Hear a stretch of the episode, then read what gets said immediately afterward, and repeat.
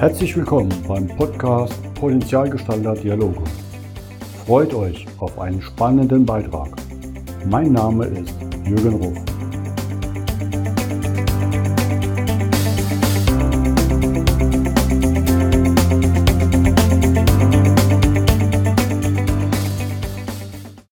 Willkommen zum heutigen Podcast. Heute reisen wir mal wieder nach Bielefeld. Das scheint ja irgendwie so ein Schmelztegel von tollen Talenten zu sein. Und ich freue mich ganz herzlich, heute hier zu haben Thorsten Roman Jacke aus Bielefeld. Hallo Thorsten. Hallo Jürgen, vielen Dank für deine Einladung zu deinem Podcast. Danke dir für deine Zeit, weil ich freue mich schon richtig drauf und finde es spannend, wenn ich so ein bisschen auch deinen Werdegang betrachte. Du bist ja Bielefelder und hast in Bielefeld studiert und zwar Psychologie und bist dann natürlich traditionell den Psychologen folgend in die Versicherungsbranche gegangen. Ja, das ist natürlich nicht traditionell, aber hat natürlich auch vielleicht beim Versicherungsmaklen ähm, ein Geschick, wenn man aus der Psychologie kommt. War das so geplant? Nein, wobei ich natürlich jetzt noch sagen muss, dass ich das Studium erst später gemacht habe, nicht am Anfang, sondern äh, auch nicht beendet habe, ähm, also ohne Abschlussprüfung, sondern nur zwei Semester Psychologie in höherem Alter äh, studiert habe. Angefangen habe ich tatsächlich äh, mit der Versicherungsbranche. Vielleicht war es auch deswegen, weil ich so viele Menschen kennengelernt habe, dass mich dann das Thema Psychologie äh, nochmal stärker interessiert hat.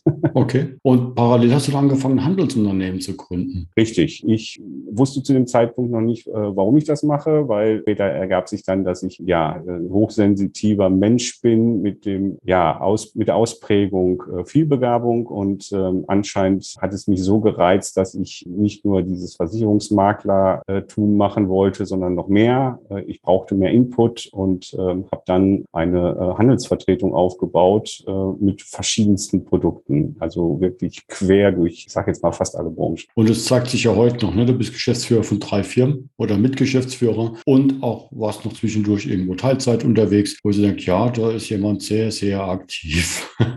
ja, äh, Fluch und Segen zugleich.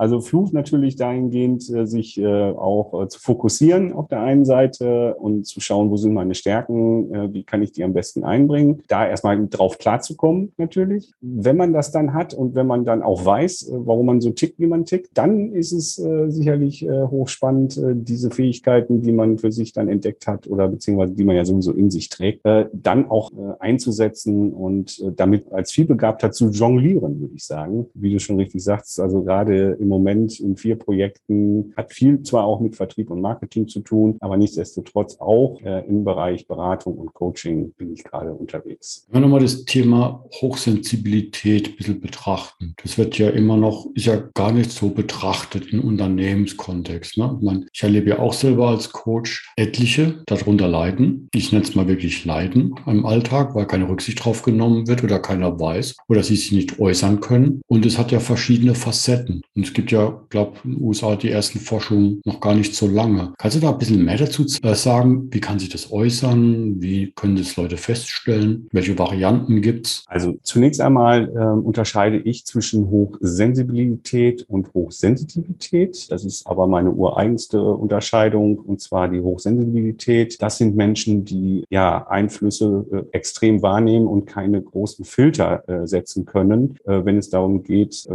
Licht, Geräusche, ne, äh, Geschmack und so weiter äh, wahrzunehmen. Also die, die Sinneswahrnehmung. Die Hochsensitivität ist für mich, äh, oder hochsensitive Menschen sind für mich Menschen, die als Beispiel in einen Raum kommen und sofort wissen, wo der Hase langläuft. Wenn sie ein Team haben, sie merken sofort, wer ist positiv besetzt oder ähm, ist eine gute Stimmung im Raum ähm, oder wer tut sich gerade positiv wie auch negativ hervor oder aber kann auch in Situationen, in die man selber gerät, sehr schnell einschätzen, ist das das für mich jetzt gerade gut oder schlecht. Das ist für mich so dieses hochsensitiv. Der Patrice Wirsch aus der Schweiz ähm, nennt das Ganze, glaube ich, sogar noch Neurosensitivität. Hatte ich gestern noch ein interessantes Gespräch, nicht mit ihm, sondern mit einer Kollegin und die äh, auch sagte, dass das fast noch der beste Begriff äh, für das ganze Thema ist. Also die Ausprägungen sind so unterschiedlich äh, wie die Menschen. Also wirklich, da ist jeder individuell. Bei mir ist es, wie gesagt, die Ausprägung in die Vielbegabung. Dann gibt es natürlich natürlich Menschen, und das hast du vollkommen richtig auch gesagt, die darunter leiden. Gerade am Anfang, äh, wenn sie nicht wissen, warum ist das so. Ne? Also diese Unwissenheit dessen, äh, dass man vielleicht, muss es jetzt in Anführungsstrichen äh, nennen, anders ist. Ne? Und warum man so getriggert wird von Licht, von Geräuschen oder aber auch von Stimmungen anderer Menschen. Also das ist schon gerade in dem Bereich, wenn es heißt, was, was ist mit mir los und man weiß es nicht, sehr, sehr schwierig. Also ich habe schon erlebt, bis zur Depression dadurch, ne? weil auch beruflich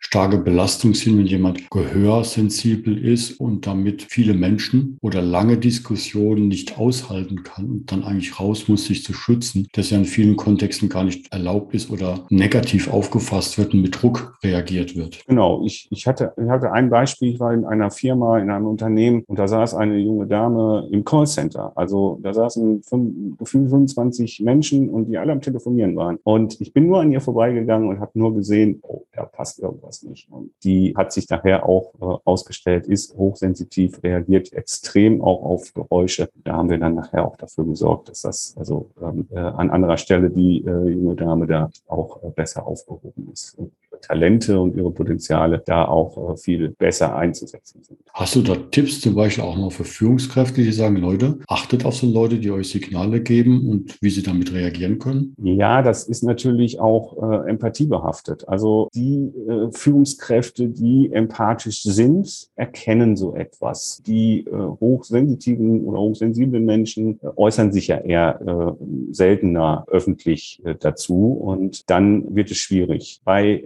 ich sage jetzt mal, jemanden, der jetzt als Führungskraft nicht empathisch ist, kann ich nur sagen, geht auf eure Leute zu, sprecht mit ihnen. Ja? Nehmt dieses Thema auch ernst, was du ja auch anfänglich äh, äh, eben gesagt hast. Es ist noch eher unbekannt, es ist äh, in dem unternehmerischen Kontext äh, wenig beachtet. Ist es manchmal auch hilfreich, vielleicht sich auch eine externe Person, die mit dem Thema sich beschäftigt, einzuholen, um grundsätzlich erstmal zu schauen, wer ist möglicherweise hochsensitiv. Und dann die positiven Dinge nach vorne stellen, die diese Menschen mitbringen. Denn oftmals werden sie auch ne, als Underperformer dargestellt. Das hast du sicherlich auch schon erlebt. Die bringen in sechs Stunden mehr als manchmal in acht oder neun Stunden am Arbeitsplatz, sind aber auch relativ schnell ermüdet und, und matt, weil sie eben diesen Einflüssen ausgesetzt sind. Und wenn das passiert, werden sie sehr schnell, ich brauche mal meine Pause, äh, gesagt, ja, äh, du bist ja gar nicht belastbar oder ne, stell dich mal nicht so an, sei nicht so sensibel.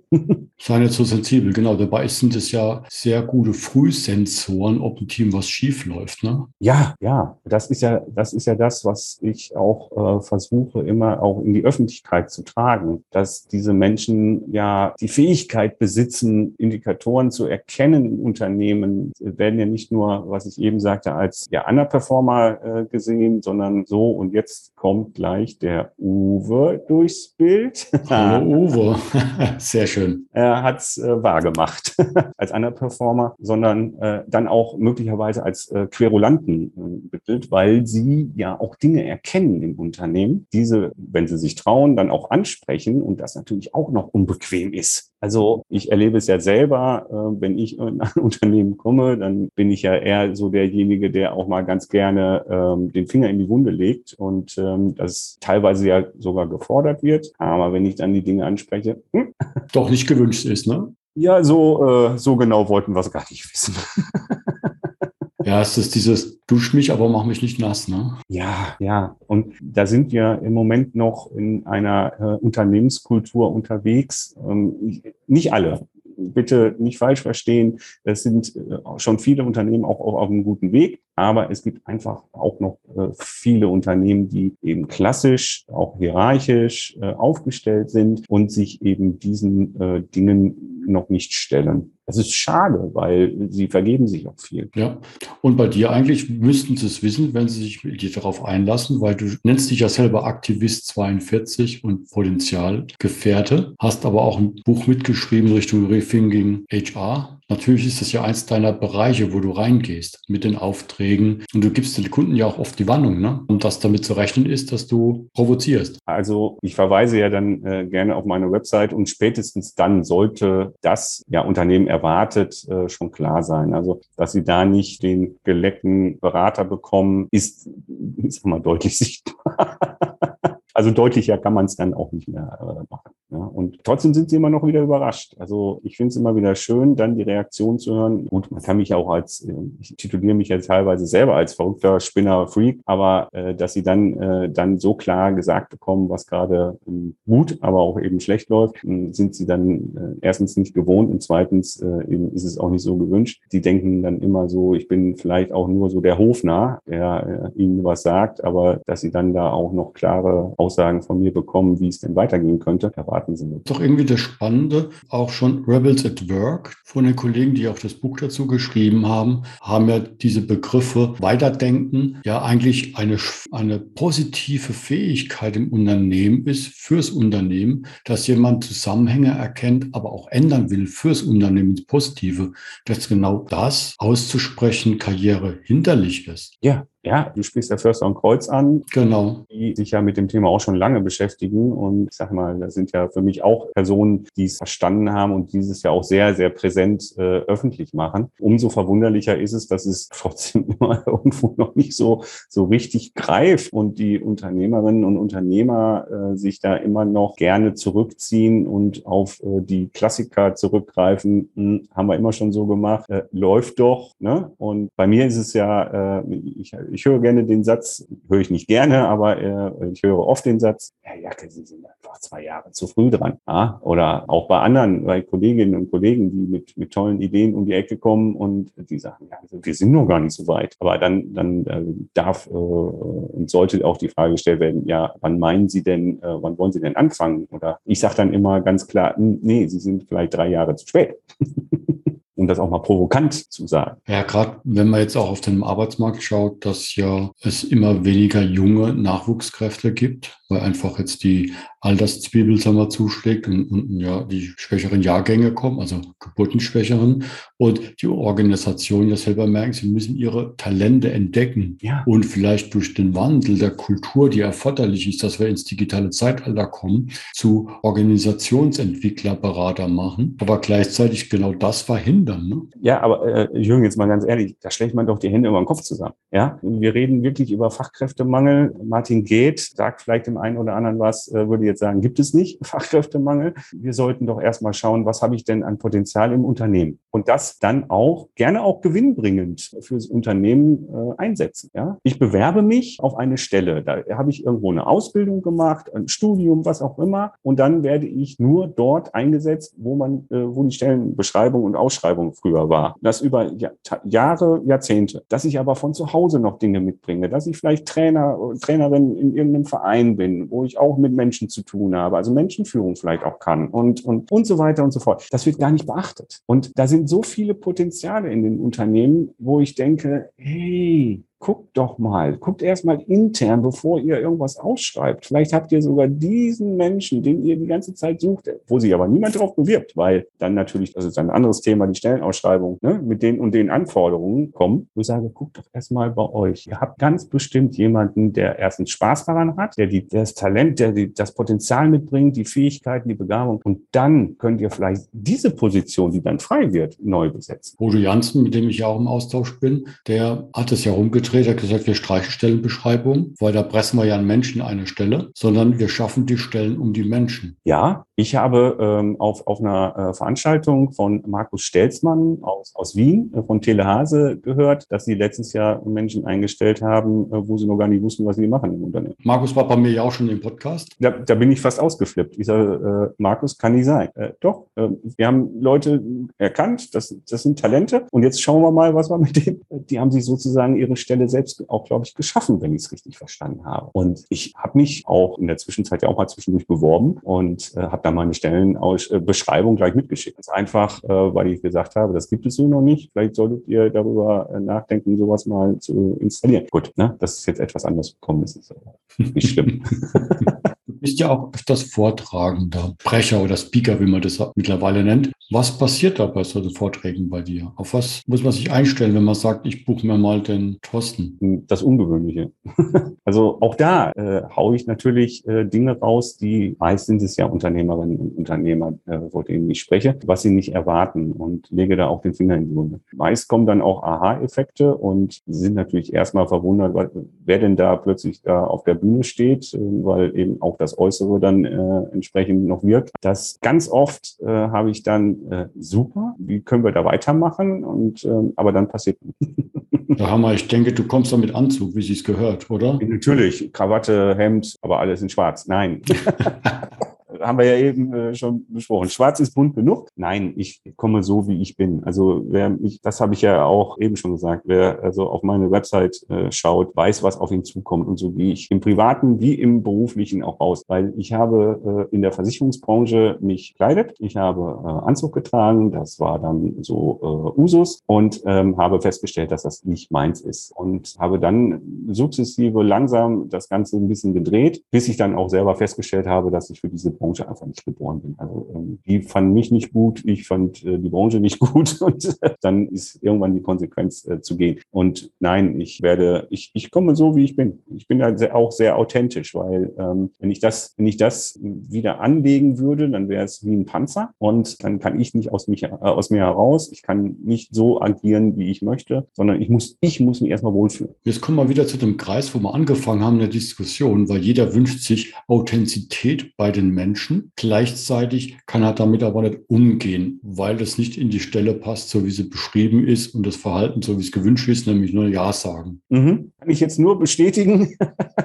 ist doch spannend irgendwo, ne? wo wir wieder auf das Thema kommen. Wir brauchen hier doch vielleicht noch mehr Kulturrevolution. Also ich sehe es ja vor allem in größeren Unternehmen, ne? dass da noch so eine Festfahrung ist. Viele neue Kollegen, also auch Markus Stelzmann hat ja das geschafft, auch in dem hierarchisch traditionellen produzierenden Gewerbe zu ändern von der Kultur. Ja, und, und ich wünschte mir da auch viel, viel mehr Mut. Also dann heißt es, Kleider machen Leute, ne? Also auch da sind ja so Klassiker unterwegs. Ja, aber sollten wir nicht erstmal darüber nachdenken, wer, wer bist du und was bist du und sollten wir nicht äh, erstmal schauen, welche, äh, welche Potenziale hast du. Und natürlich, ich sage jetzt mal gepflegt. Ne? Also muss nicht jeder so rumlaufen wie ich und es, wenn jemand Spaß am Anzug tragen hat oder am Kostüm, ist auch gut, dann ist ja äh, wertfrei, sondern es geht einfach darum, wo fühle ich mich wohl und bin ich dann authentisch. Wenn ich dann authentisch bin, dann kann ich gute Arbeit abliefern. Und dieses Einzwängen in Dinge, egal ob es thematisch ist oder eben dann auch äußerlich, hilft niemandem heutzutage mehr weiter. Und ich denke, wir sind im 2021, äh,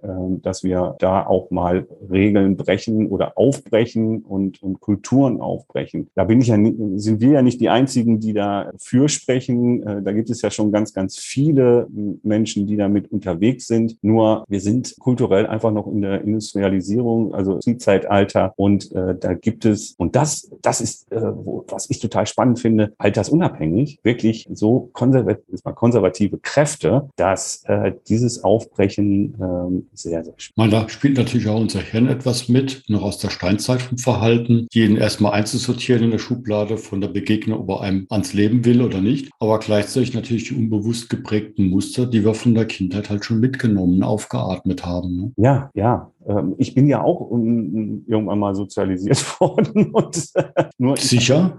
ja, ja, ähm, das ist eine andere Geschichte. Da können wir noch mal einen anderen Podcast zu machen.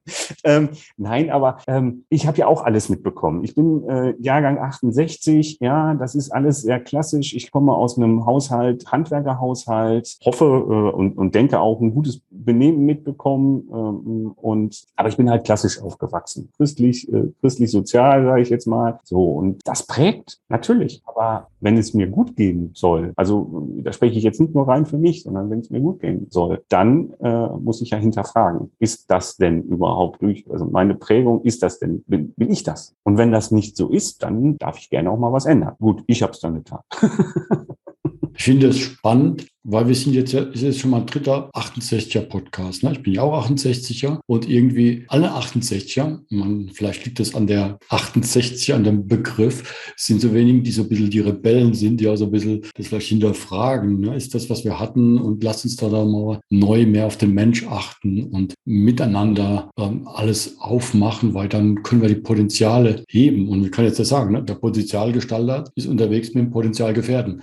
ist ja wunderbar. Also äh, das, das war ja, ähm, als, als wir das erste Mal in Kontakt kamen, äh, auch gleich so, äh, okay, ein bisschen anders geschrieben, aber. Zwei blöde, die gleichen Ideen. Mhm. Ja, genau. Aber ja, es gibt, es gibt ja auch junge Leute, die gute Ideen haben und, und sich dafür einsetzen. Aber es, es geht ja darum, aus meiner Sicht, dass wir äh, nach diesem Industriezeitalter einfach eine menschlichere Gesellschaft benötigen, als dann aber auch weiterführend das in die Unternehmen tragen. Weniger Ausbeutung, ohne da jetzt politisch zu werden, aber bedingungsloses Grundeinkommen möglicherweise, ne, um, um einfach ja auch, auch die Freiheit zu haben, mich zu verwirklichen und das jetzt nicht falsch verstehen. Ähm, das ist nicht esoterisch oder äh, ne, spirituell gedacht, sondern einfach mein, mein Können, mein Wissen, mein, meine Erfahrungen, meine Talente, Potenziale, Begabung, Fähigkeit, bla bla bla, einfach einsetzen zu können. Und das in einem positiven Kontext. Nicht immer mit dem Mindset Maximierung des Profits, sondern es geht ja zum Gemeinwohl auch. Und damit, wenn wir alle etwas weniger verbrauchen, haben wir alle mehr davon. Und das ist auch gesünder und vielleicht auch ein bisschen langsamer alles, als manche Industrien sich total übertaktet. Ne? Und das fällt uns ja gerade auf die Füße auch. Ja, und vielleicht auch manchmal ein bisschen leiser. Ja, denn, denn die Lauten regieren die Welt. Vielleicht weniger Zahlen, Daten, Fakten basierend, sondern eben da die menschliche Komponente äh, mehr beachtend einfließen lassen. Ich glaube, dann, also die Begründung heißt ja immer, wenn wir keine Zahlen, Daten, Fakten haben, dann können wir nicht weiter arbeiten und dann sind wir auch nicht erfolgreich. Passiert alles auf Zahlen, die man messen kann. Ne? Ja, genau. Sind, sind Sie, Herr Jacke, sind Sie skalierbar so ungefähr? Ja, also, aber das erstmal auszutesten auch, weil es wird ja viel getestet, also äh, im Bereich äh, Agilität, also die ganzen Passwort, Bullshit-Bingo-Themen. Äh, es wird ja viel ausprobiert, aber dieses, dieser menschliche Faktor, der wird immer noch viel zu wenig aus meiner Sicht beachtet. Und äh, wenn man da mal was ausprobiert, also ich bin der festen Überzeugung, dass sich das nachher auch äh, sowohl menschlich als auch dann monetär auswirkt. Weil dann habe ich nämlich, dann, dann bin ich ja ein, ein Magnet als Unternehmen auch, ne? Für weitere benötigte Fachkräfte, wie auch immer, als auch für die, auch, auch dann kundenzentriert. Ja, sogar John Strategy hat es vor einem Jahr in meinem Podcast erzählt, dass glückliche Kunden, zufriedene Kunden, die tolle Mitarbeiter erlebt haben, empfehlen solche Firmen weiter. Ja. Und das sind diese Aha-Erlebnisse, die man dann in der Interaktion hat. Und die machen ein Business aus. Kommen komischerweise, und das kann auch Bodo Jansen bestätigen, wieder und bringen mehr Umsatz, wobei dann trotzdem die Mitarbeiter glücklicher sind, weil sie tolle Interaktion haben. Weil sie dann ja auch wieder ein Feedback bekommen. Positives Feedback, was sie wiederum bestärkt und dann auch noch in, genau in, in diese Richtung weitergehen und sich weiterentwickeln. Auch das ist ja immer ein Thema. Ne? Und wie du es jetzt so schön beschrieben hast, Jürgen, es könnte so einfach sein. genau, lächelt euch einfach an, es könnte ein Lächeln zurückkommen. Ja, oh, oh, äh, ja. Hm, das habe ich, wenn, wenn man hier so teilweise, ähm, also ich grüße irgendwie ständig. Also ich bin so nicht kein Grüßonkel, aber ich bin so ein, so ein Typ, ich, ich grüße einfach. Äh, ob ich die kenne oder nicht, ich war jetzt gerade in der Ostsee, äh, da sagt man halt Moin und äh, ich sage aber ein Moin. Aber äh, dann bin ich wieder ins Ostwestfälische zurückgekommen, und, wo ich ja nun auch lebe und ne, so. Ne, und das Wetter war gut. Also es war, lag jetzt nicht am Regen oder so, sondern es war, das Wetter war gut und ich dachte, man könnte jetzt gute Laune haben und dann grüße ich jemanden, aber da kommt dann auch nichts. Schade, ne? Ja, das ist, genau. Schade. Das Leben ist doch zu kurz. Absolut. Wenn du jetzt nach vorne schaust, da kommen ja garantiert wieder bei dir einige Projekte, weil wir wissen ja, du bist ähm, vielseitig begabt und interessiert. Ist da eins, wo du sagst, hey, da freue ich mich jetzt so richtig drauf? Ich freue mich auf die Unternehmen, die jetzt das Thema Organisationscounselor eigentlich auf den äh, Schirm kriegen und sie, wenn ich sie dort begleite, weil ich das Thema einfach zu wichtig finde. Das ist so innen drin, das ist so auf das gestrige Gespräch, was ich gestern hatte, nochmal, was, was ich wirklich, wirklich will. Also äh, Vertrieb, Marketing, alles, was ich gerade mache, macht Spaß, ja, aber wirklich, wirklich wollen ist dieses Thema nach vorne bringen, Menschen, menschenzentrierte Unternehmen, also dahin zu bringen und, und äh, Menschen, die hochsensitiv sind, die aber auch vielbegabt sind, wie auch immer hochbegabt, äh, alles, was äh, in den Ausprägungen da ist, gute Rahmenbedingungen in den Unternehmen äh, schaffen. Finde ich gut und ich wünsche mir, dass du erfolgreich bist, weil dann habe ich potenziell viele gute neue neue Podcast-Gäste, die nämlich über diese Umsetzung und ihr Strahlen äh, berichten können. Finde ich eine sehr gute Aktion. Wunderbar, wir ergänzen uns da wiederum äh, hervorragend. Also ich drücke dir von, vom Herzen die Daumen dafür, weil es ja auch eine Herzensangelegenheit für mich ist, das hier, dass wir diese Talente entwickeln. Thorsten, herzlichen Dank für deinen Besuch. Ich danke. Ich freue mich darauf. Ich muss doch mal das nächste Mal, wenn ich auf der A2 vorbeibrummen in Bielefeld, mal einen Stopp machen, wobei dann wird es langsam langweilig. Denn die Lasse treffen, dich treffen. Nee, wir machen das beide zusammen das nächste Mal in der Tram, weil äh, ihr kennt euch ja auch und dann haben wir mal Gelegenheit, eine Rundfahrt zu machen und vielleicht einen Dreier-Podcast. Das wäre ja auch mal lustig. Vielleicht kommen wir dann zu dritt in den Sparring Express. Genau, das wäre doch mal ein Deal für nächstes Jahr. Super. Super. Ich wünsche dir alles Gute und bis zum nächsten Mal. Danke. Tschüss. Bis dann. Tschüss.